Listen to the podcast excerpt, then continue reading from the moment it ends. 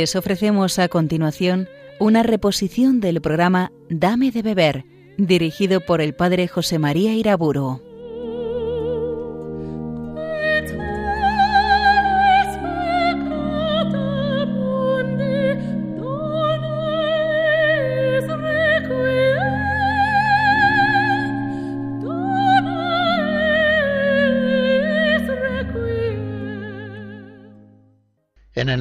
Padre, del Hijo y del Espíritu Santo. Ven, Espíritu Divino, manda tu luz desde el cielo. Concede tus siete dones según la fe de tus siervos. Por tu bondad y tu gracia, dale al esfuerzo su mérito. En la anterior conferencia consideramos los dones del Espíritu Santo en general.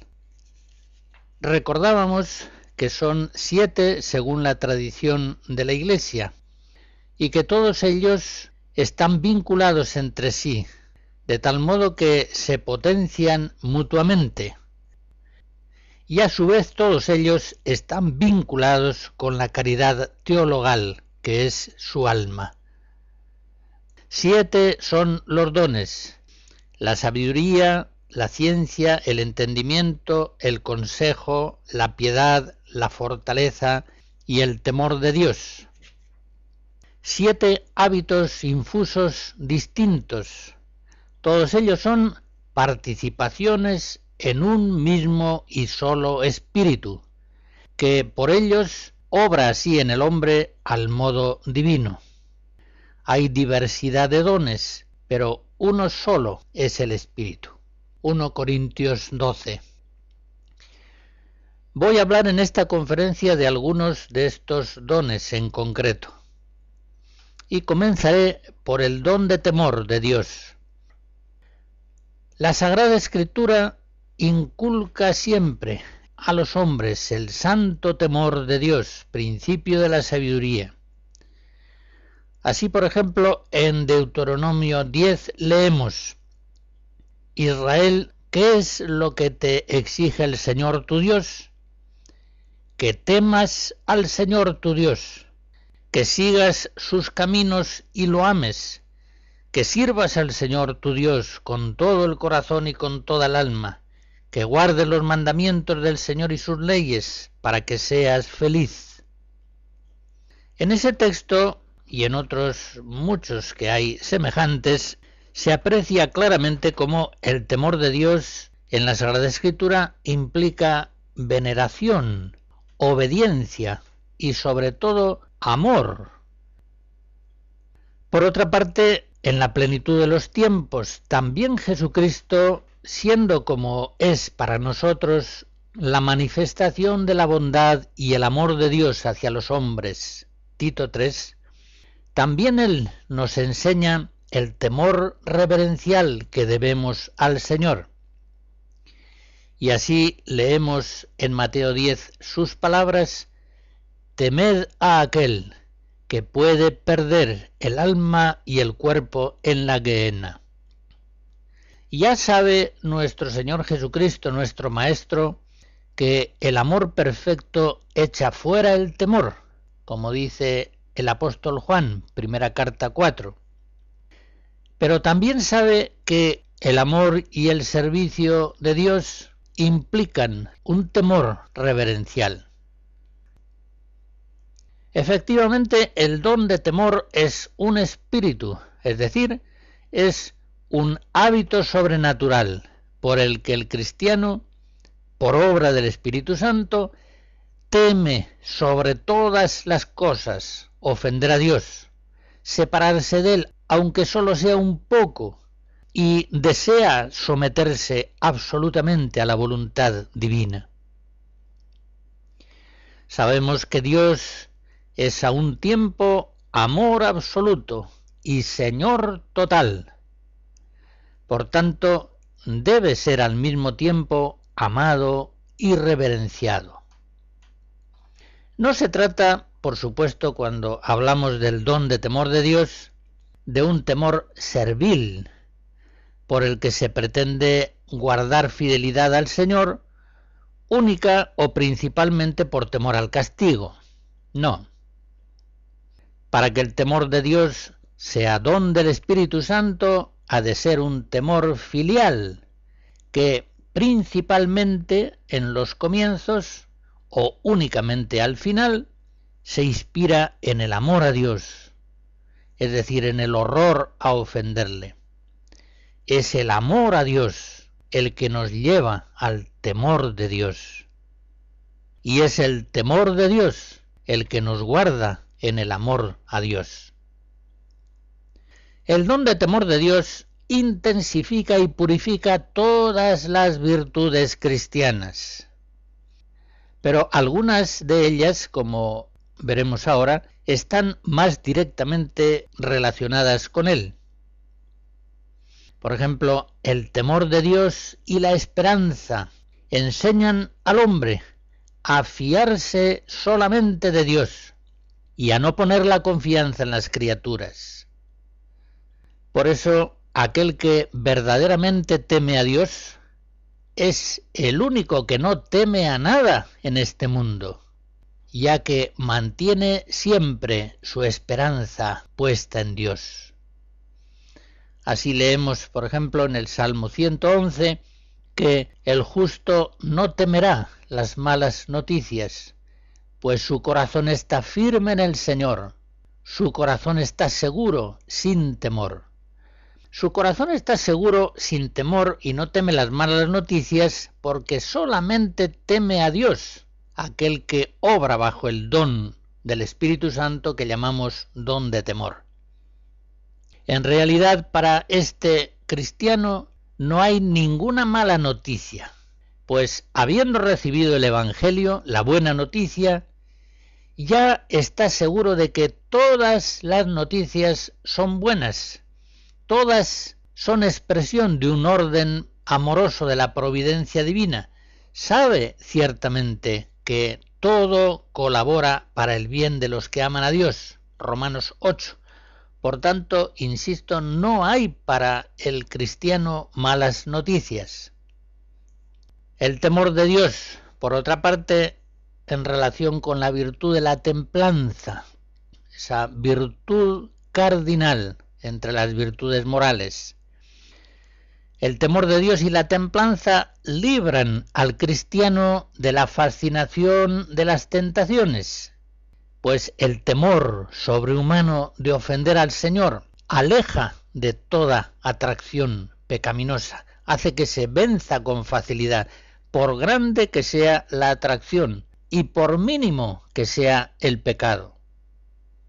Piensen ustedes que verdaderamente para pecar hace falta mantener ante Dios un atrevimiento que el temor de Dios elimina totalmente. El temor de Dios fomenta también la virtud de la religión, inclina a venerar a Dios y a todo lo sagrado, es decir, a tratar con respeto y devoción no solamente a Dios, sino a todas aquellas criaturas especialmente dedicadas a la manifestación y a la comunicación del santo. Es decir, lleva a venerar a Dios, y a todas las criaturas sagradas. Digámoslo con algún ejemplo. Quien habla de Dios o se comporta en el templo sin el debido respeto, no está ciertamente bajo el influjo del don de temor de Dios. Como dice la carta a los Hebreos, capítulo 12, hemos de ofrecer a Dios un culto que le sea grato, con religiosa piedad, y reverencia.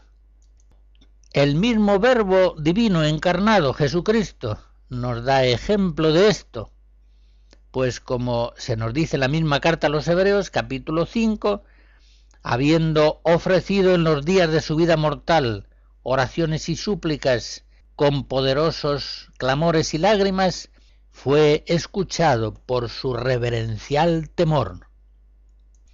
El temor de Dios en fin, nos guarda siempre en la humildad. Una humildad que sólo es perfecta, como fácilmente se entiende, en aquellos que saben humillarse bajo la poderosa mano de Dios. 1 Pedro 5. El que teme a Dios no se engríe, no falta la humildad, no se atribuye los bienes que hace, tampoco se revela contra el Señor cuando sobrevienen los padecimientos. Por el contrario, se mantiene humilde y paciente, gracias al temor de Dios.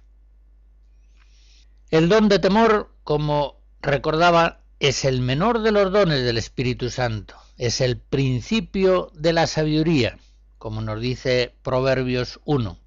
Eso es cierto. Pero aun siendo el menor de los dones, posee en el Espíritu Santo, como estamos viendo, una fuerza maravillosa para purificar, fortalecer e impulsar todas las virtudes cristianas. Esas que he recordado, la esperanza, la templanza, la religión, la humildad, pero también muchas otras se ven fortalecidas por el don de temor de Dios, como fácilmente se comprende.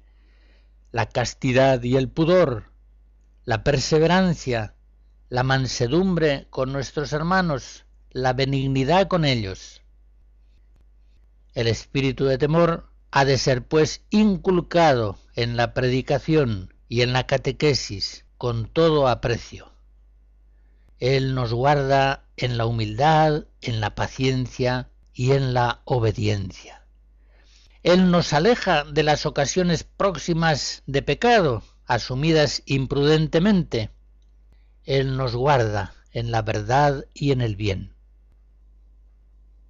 Escuchamos motetes de primera mitad del 18 de Jean-Philippe Rameau.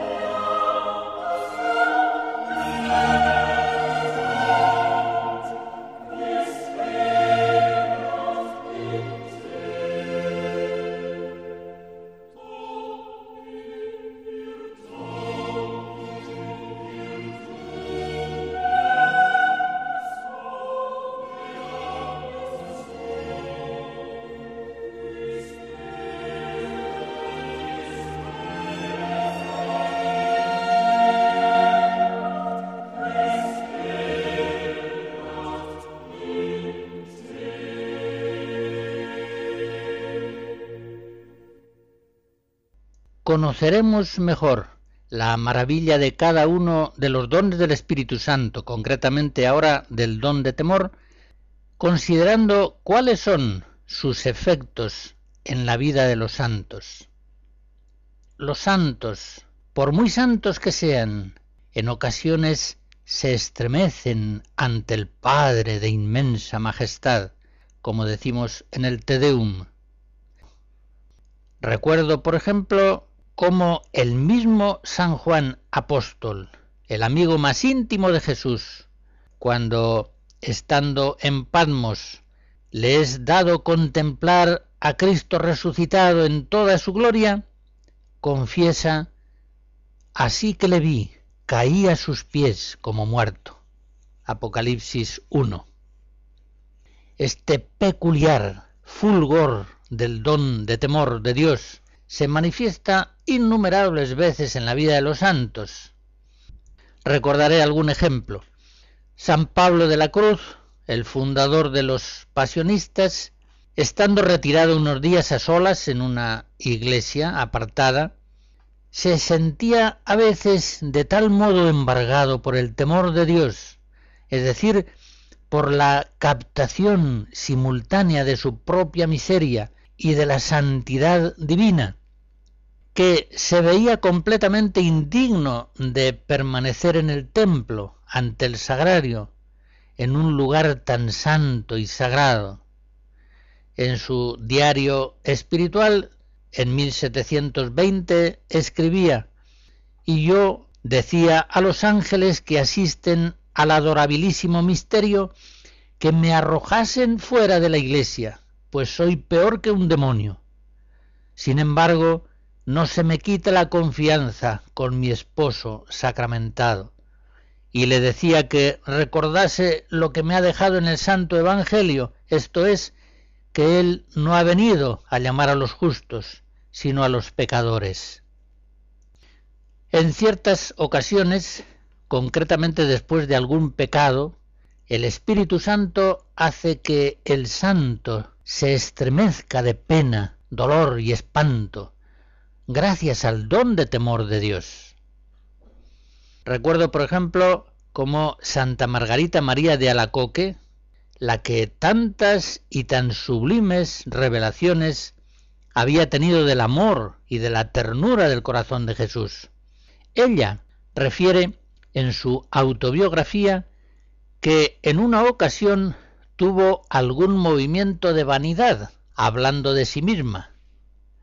Y sigue diciendo, Oh Dios mío, cuántas lágrimas y gemidos me costó esta falta, porque en cuanto nos hallamos a solas él y yo, con un semblante severo me reprendió y me dijo, ¿qué tienes tú, polvo y ceniza, para poder gloriarte? Pues de ti no tienes sino la nada y la miseria, la cual nunca debes perder de vista, ni salir del abismo de tu nada. Y enseguida el Señor me descubrió súbitamente un cuadro horrible, me presentó un esbozo de todo lo que yo soy. Me causó tal horror de mí misma que no haberme él mismo sostenido hubiera quedado pasmada del dolor. No podía comprender yo el exceso de su grande bondad y misericordia en no haberme arrojado ya en los abismos del infierno y en soportarme aún viendo que no podía yo sufrirme a mí misma. Tal era el suplicio que me imponía por los menores impulsos de vana complacencia. Así que a veces me veía obligada a decirle, ay de mí, Dios mío, o haced que muera, o quitadme ese cuadro, pues no puedo vivir mirándole. La misma Santa Margarita, sin embargo, al final de su escrito, confiesa que, por grandes que sean mis faltas, jamás me priva el Señor de su presencia, este único amor de mi alma, como me lo había prometido. Pero me la hace tan terrible cuando le disgusto en alguna cosa, que no hay tormento que no me fuera más dulce y al cual no me sacrificara yo mil veces antes que soportar esta divina presencia y aparecer delante de la santidad divina teniendo el alma manchada con algún pecado.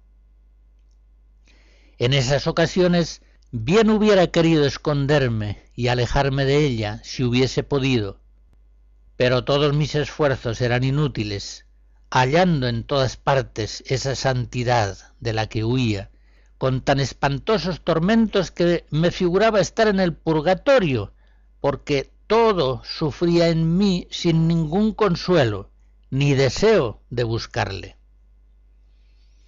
Como se ve en estos casos he referido, el temor de Dios produce a veces en los santos verdaderos estremecimientos de espanto por los más pequeños pecados cometidos contra la santidad divina. Sufren así entonces, como muy bien dice Santa Margarita María, sufrimientos muy semejantes a los que son propios del purgatorio. Muy al contrario, los cristianos todavía carnales, los cristianos todavía carnales son sumamente atrevidos a la hora de ofender a Dios en algo no está en ellos despierto todavía el don de temor de Dios. Y ofendiéndole, aunque sea en cosas pequeñas o no tan pequeñas, todavía se creen muy buenos. El espanto que una ofensa mínima contra Dios causa en los santos puede verse, por ejemplo, en esta anécdota de la vida de Santa Catalina de Siena. Estando en oración, se distrajo un momento, volviendo la cabeza para ver a un hermano suyo que pasaba. Al momento, la Virgen María y San Pablo le reprendieron por ello con gran dureza, y ella lloraba y sollozaba interminablemente con inmensa pena, sin poder hablar palabra a los que le preguntaban. Y su director espiritual, el beato Raimundo de Capua, dominico, cuenta en la vida de la santa, cuando la Virgen Catalina pudo por fin abrir la boca, dijo entre sollozos, Infeliz de mí, miserable de mí, ¿quién hará justicia a mis iniquidades? ¿Quién castigará un pecado tan grande? Fíjense que la santa había cometido un pecado muy leve, distraerse de la oración para mirar a un hermano suyo que pasaba. Sin embargo, el don de temor de Dios, obrando en ella de un modo sobrehumano, de un modo divino, le hace experimentar un horror indecible por la culpa cometida, siendo ésta tan mínima en efecto, bajo la acción del don espiritual del temor divino, el menor de los pecados es sentido como una atrocidad indecible. Santa Teresa de Jesús, en el libro de la vida, capítulo 34, dice, no podía haber muerte más recia para mí que pensar si tenía ofendido a Dios. Eso es el temor de Dios. Ese es el don que hemos de pedir humilde y perseverantemente a nuestro Dios y Señor, que fortalezca la fidelidad de nuestro amor a Él con el auxilio sobrehumano del don de temor. Desde luego, para recibir el don de temor, lo mismo que todos los otros dones, lo más eficaz es pedirlo al Espíritu Santo. Pero además de la oración de petición, con la gracia de Dios el cristiano puede prepararse a recibir ese don, ejercitándose especialmente en ciertas virtudes y prácticas que voy a señalar. En primer lugar, meditar con frecuencia sobre Dios, sobre su majestad y santidad, enterarse bien de que Dios es el Señor del cielo y de la tierra, el que con su providencia todo lo gobierna, el que finalmente va a ser juez misericordioso, pero inapelable. En segundo lugar, nos ayudará a recibir el don de temor de Dios, meditar en la malicia indecible del pecado, meditar en la gravedad de sus consecuencias temporales, meditar en el horror de sus posibles consecuencias después de la muerte, el purgatorio, el infierno. En tercer lugar, crecemos en el don del temor de Dios, cultivando la virtud de la religión y con ella la reverencia hacia Dios y hacia todo aquello que en la Iglesia tiene una especial condición sagrada, el culto litúrgico, la palabra divina, la Eucaristía, el magisterio apostólico, los sacerdotes, los templos, etc. Cultivar la virtud de la religión abre nuestros corazones al don de temor de Dios. En cuarto lugar, guardarse en la humildad y la benignidad paciente ante los hermanos, y también observar el respeto y la obediencia a los superiores que nos están representando al Señor. En quinto lugar, abrimos nuestra mente y corazón al don de temor de Dios, recibiendo las leyes y las enseñanzas de la Iglesia, observando sus normas, las normas litúrgicas, morales, pastorales, de tal modo que quien falla seriamente en esta fidelidad receptiva ante la Iglesia madre y maestra, y más si lo hace en forma habitual, es porque no tiene temor de Dios.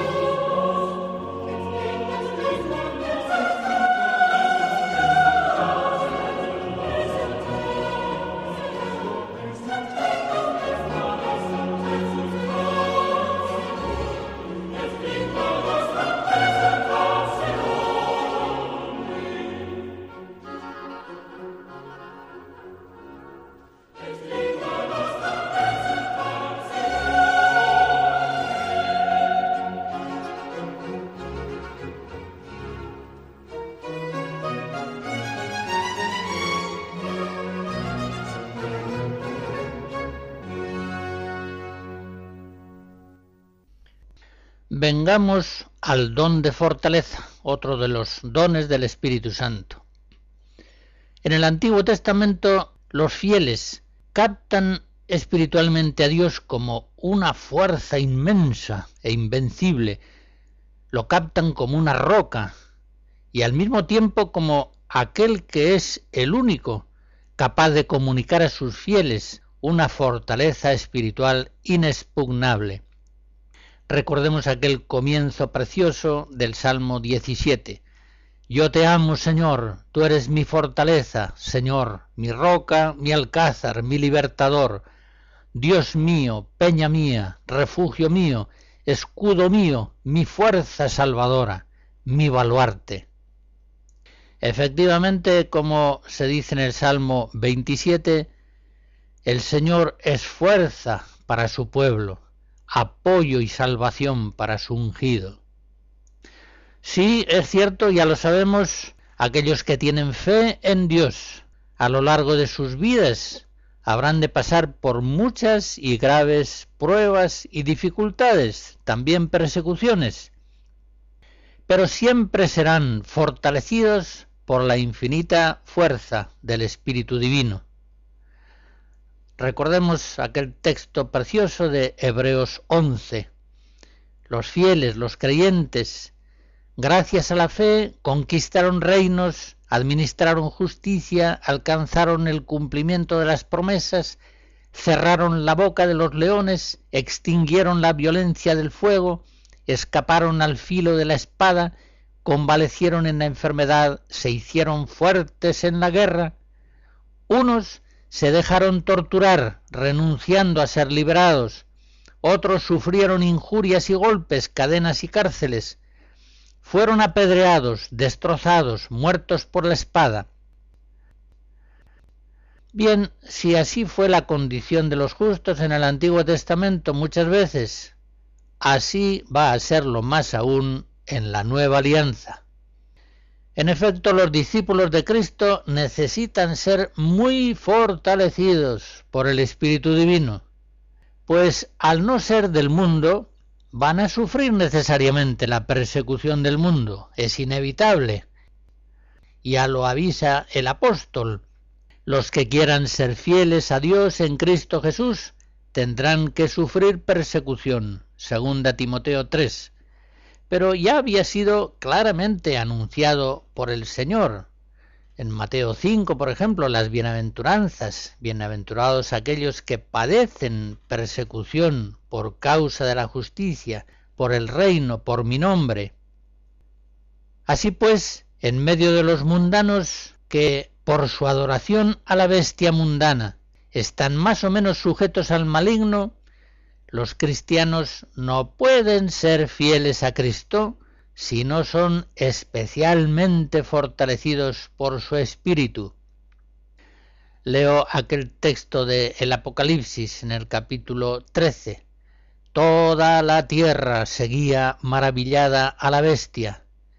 La adoraron todos los moradores de la tierra, cuyos nombres no están escritos en el libro de la vida del Cordero degollado. Y le fue otorgado a la bestia hacer la guerra a los santos y vencerlos. Pero en realidad, como se dice en Apocalipsis 12, quienes vencen son los que guardan los preceptos de Dios y mantienen el testimonio de Jesús. Pero claro, su victoria sobre el mundo tiene necesariamente como tuvo la victoria de Cristo la forma de martirio, la forma de cruz y de muerte. Y si ha de ser grande en el cristiano la fortaleza espiritual para poder vencer la persecución del mundo y para poder superar la debilidad de su propia carne, aún ha de ser más fortalecido por el Espíritu Santo para vencer las tentaciones del demonio. No olvidemos en esto que, como dice San Pablo en Éfeso 6, no es nuestra lucha contra la sangre y la carne, sino contra los espíritus malignos. Es decir, no es nuestra lucha principal únicamente contra la debilidad de nuestra carne, contra la carne y la sangre, sino es contra las insidias del maligno, contra los espíritus del mal. Por eso todos los cristianos, para sí mismos y para sus hermanos, hemos de pedir continuamente la fortaleza del Espíritu Santo, como frecuentemente lo hacía San Pablo. No dejamos de rogar por vosotros y de pedir al Señor para que estéis fortalecidos con toda fortaleza, conforme a su poder esplendoroso, y así tengáis perfecta constancia y paciencia con alegría. Colosenses 1. Y en otro lugar, Éfeso 6, exhorta San Pablo, fortaleceos en el Señor y en la fuerza de su poder, vestíos de toda la armadura de Dios, por otra parte, si la fuerza del cristiano no está en sí mismo, sino que está en el Señor, mayor será su fortaleza espiritual cuanto, encontrándose más débil en sí mismo, más se apoye puramente en la fortaleza de Dios. Por eso Jesús contesta a las súplicas del apóstol Pablo, Te basta mi gracia, que en la flaqueza llega al culmen el poder. Y según esto el apóstol confiesa, yo me glorío de todo corazón en mis debilidades, para que habite en mí la fuerza de Cristo. Me complazco yo en mis debilidades, en oprobios y privaciones, en persecuciones y en angustias soportadas por amor de Cristo, porque cuando soy débil, entonces soy fuerte. 2 Corintios 12 es el apóstol el que dice esa palabra definitiva sobre la fortaleza espiritual en Filipenses 4. Yo todo lo puedo en aquel que me conforta.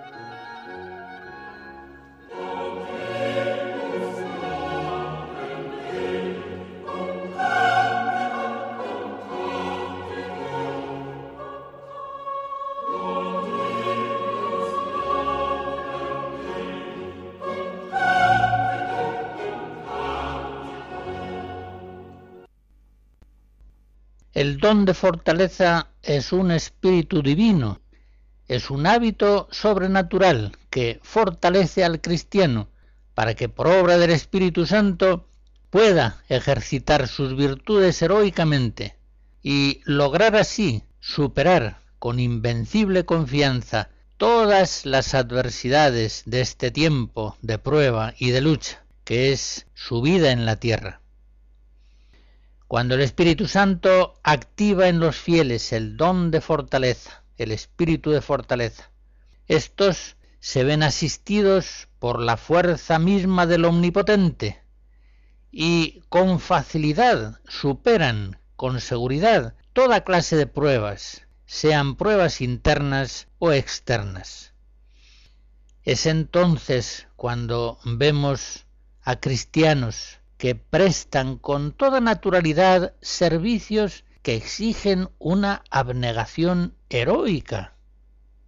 Y cuando soportan sin queja alguna la soledad, el desprecio, la enfermedad, la marginación y toda clase de adversidades, cuando vemos que todo lo aguantan con serenidad y paciencia, sin murmuraciones, con buen ánimo, sin alardes, con toda confianza y sencillez, es que estamos viendo la acción del don de fortaleza.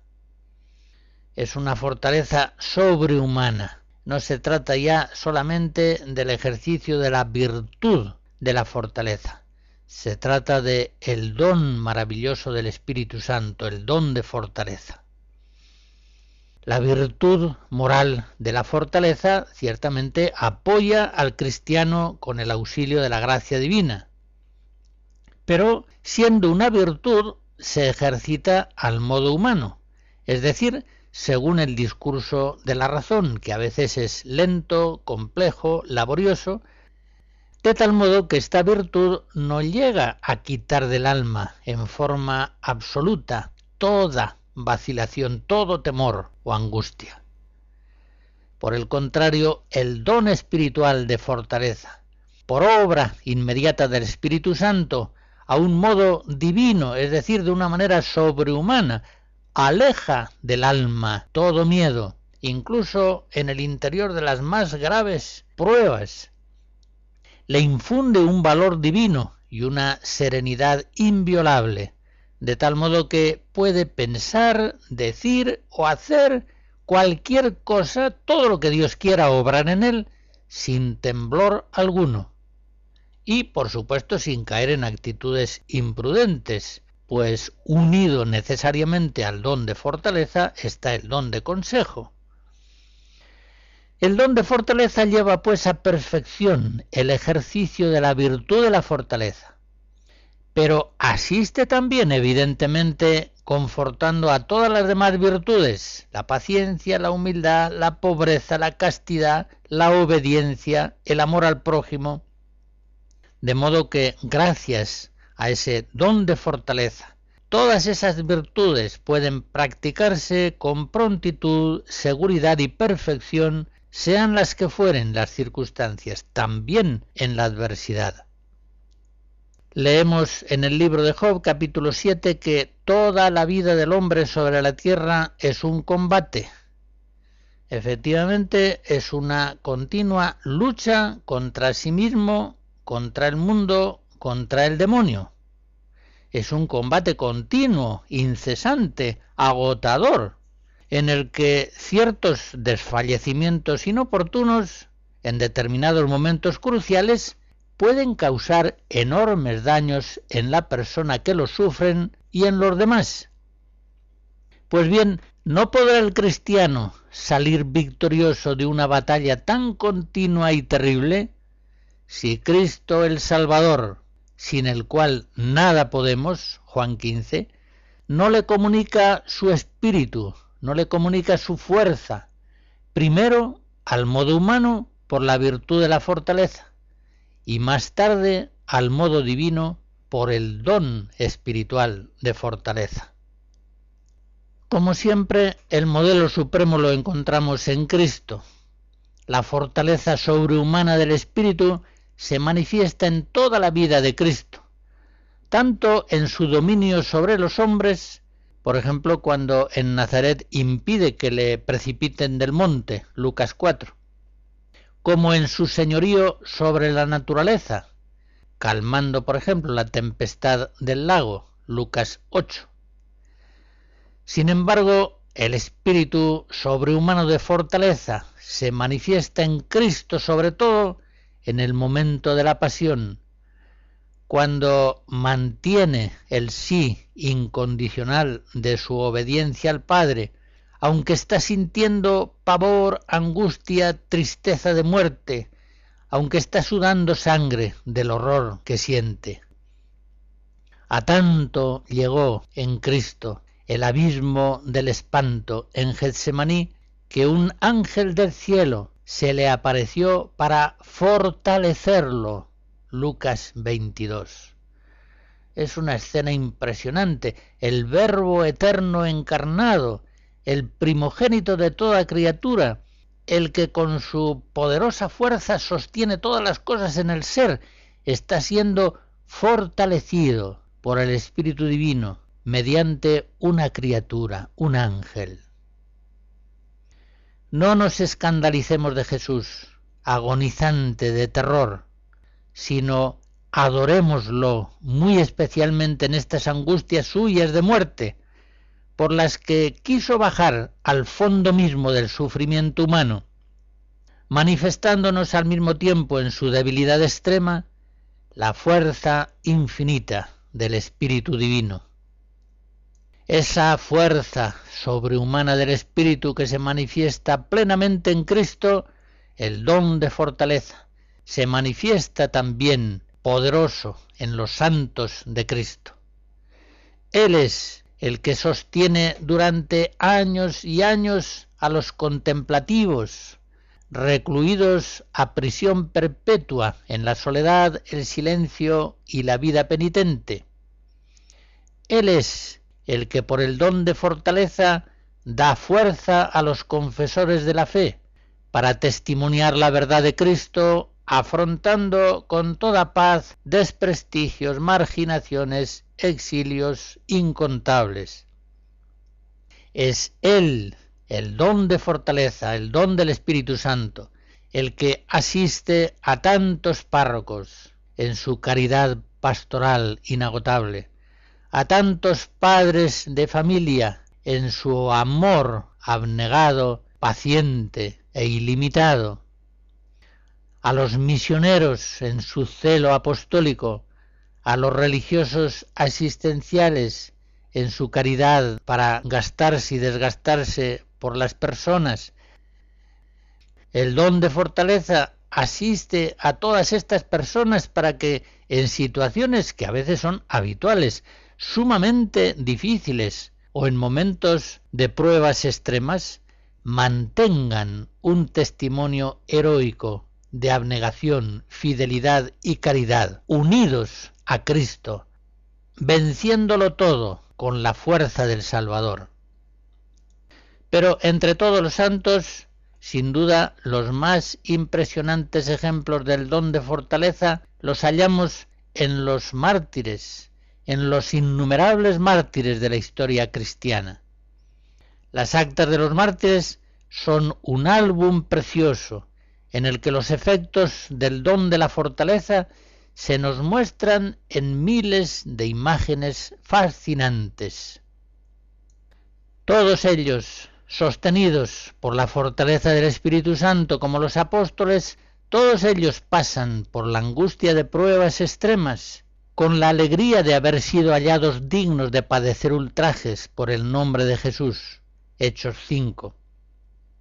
Recordemos aquel sermón de San Agustín sobre el martirio del diácono San Vicente. Dice así, era tan grande la crueldad que se ejercitaba en el cuerpo del mártir, y tan grande la tranquilidad con que él hablaba, que parecía como si el Vicente que hablaba no fuera el mismo que sufría el tormento. Y es que en realidad así era, era otro el que hablaba. Así lo había prometido Cristo a sus testigos en el Evangelio, al prepararlos para semejante lucha. Les había dicho en efecto, no os preocupéis de lo que vais a decir, o de cómo lo diréis.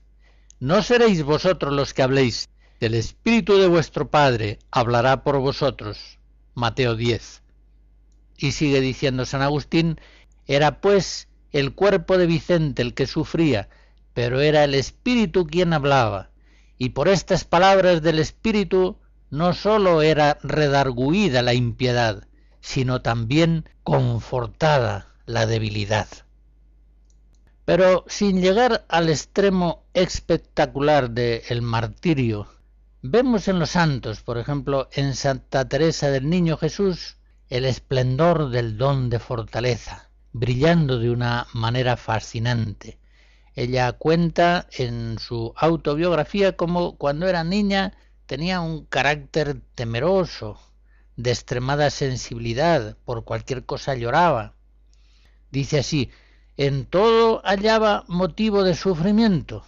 Exactamente todo lo contrario de lo que me pasa ahora, pues Dios me ha concedido la gracia de no apenarme por ninguna cosa pasajera. Cuando me acuerdo del tiempo pasado, mi gratitud se desborda en mi alma viendo los favores que he recibido del cielo. se ha operado en mí tal cambio que ni yo misma me conozco.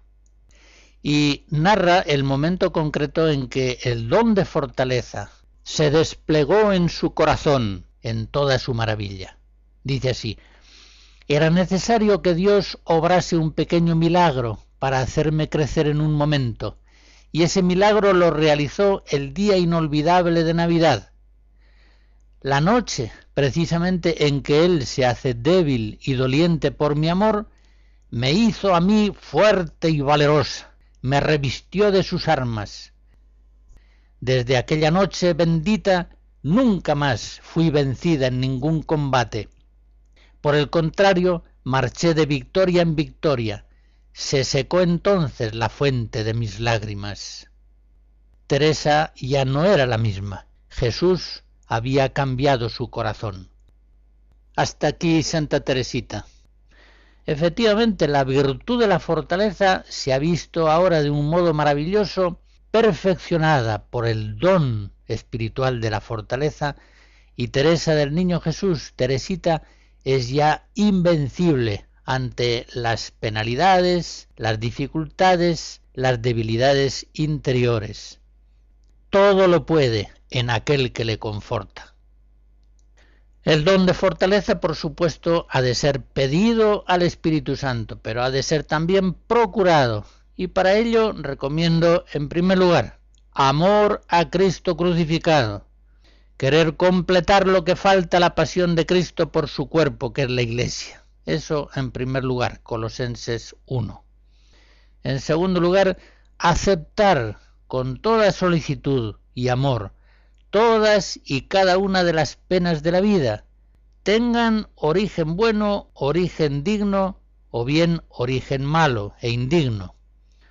Esa aceptación incondicional de todas las penas de la vida nos va haciendo crecer en la virtud de la fortaleza y nos va disponiendo al don del Espíritu Santo, al don de fortaleza. En tercer lugar, procurarse penalidades por la mortificación del cuerpo y del espíritu. El ejercicio de la penitencia corporal o espiritual nos está abriendo al don de fortaleza. En cuarto lugar, aprender a no quejarse, nunca quejarse de nada. El santo cura de Ars lo tenía muy claro. Él decía, un buen cristiano no se queja jamás. No me refiero a la queja lamento, al llanto, me refiero a la queja protesta. Un buen cristiano no se queja jamás. Sabe que el Señor no nos trata como merecen nuestros pecados ni nos paga según nuestras culpas. Salmo 102. Demasiado bien nos trata el Señor. Y en quinto lugar, nos dispone al don de fortaleza la obediencia, obedecer con toda fidelidad. Muchas cosas que a primera vista parecen imposibles, cosas que no se harían por iniciativa propia, pueden hacerse por obediencia cuando nos son mandadas. Por eso Jesús le dice a Santa Teresa, lo leemos en el prólogo de las fundaciones, Hija, la obediencia da fuerzas.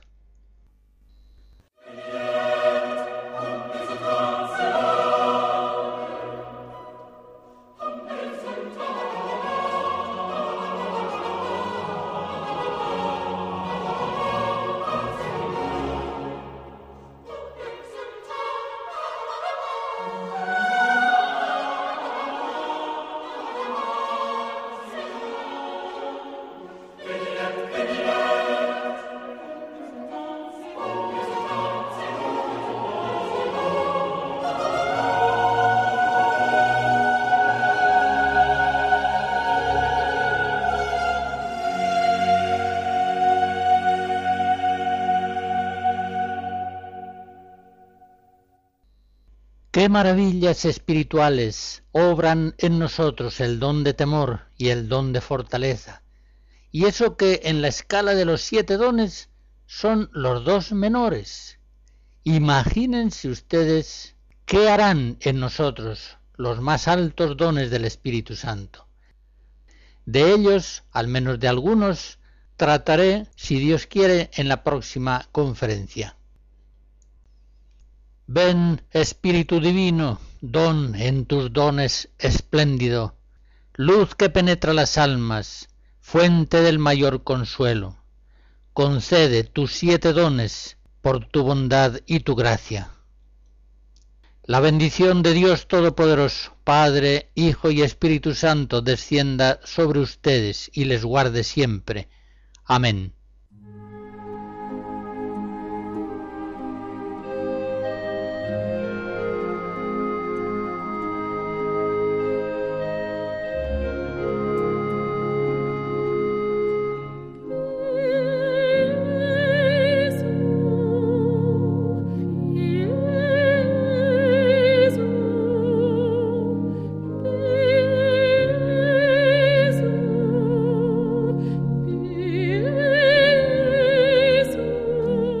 Han escuchado en Radio María una reposición del programa Dame de beber, dirigido por el padre José María Iraburo.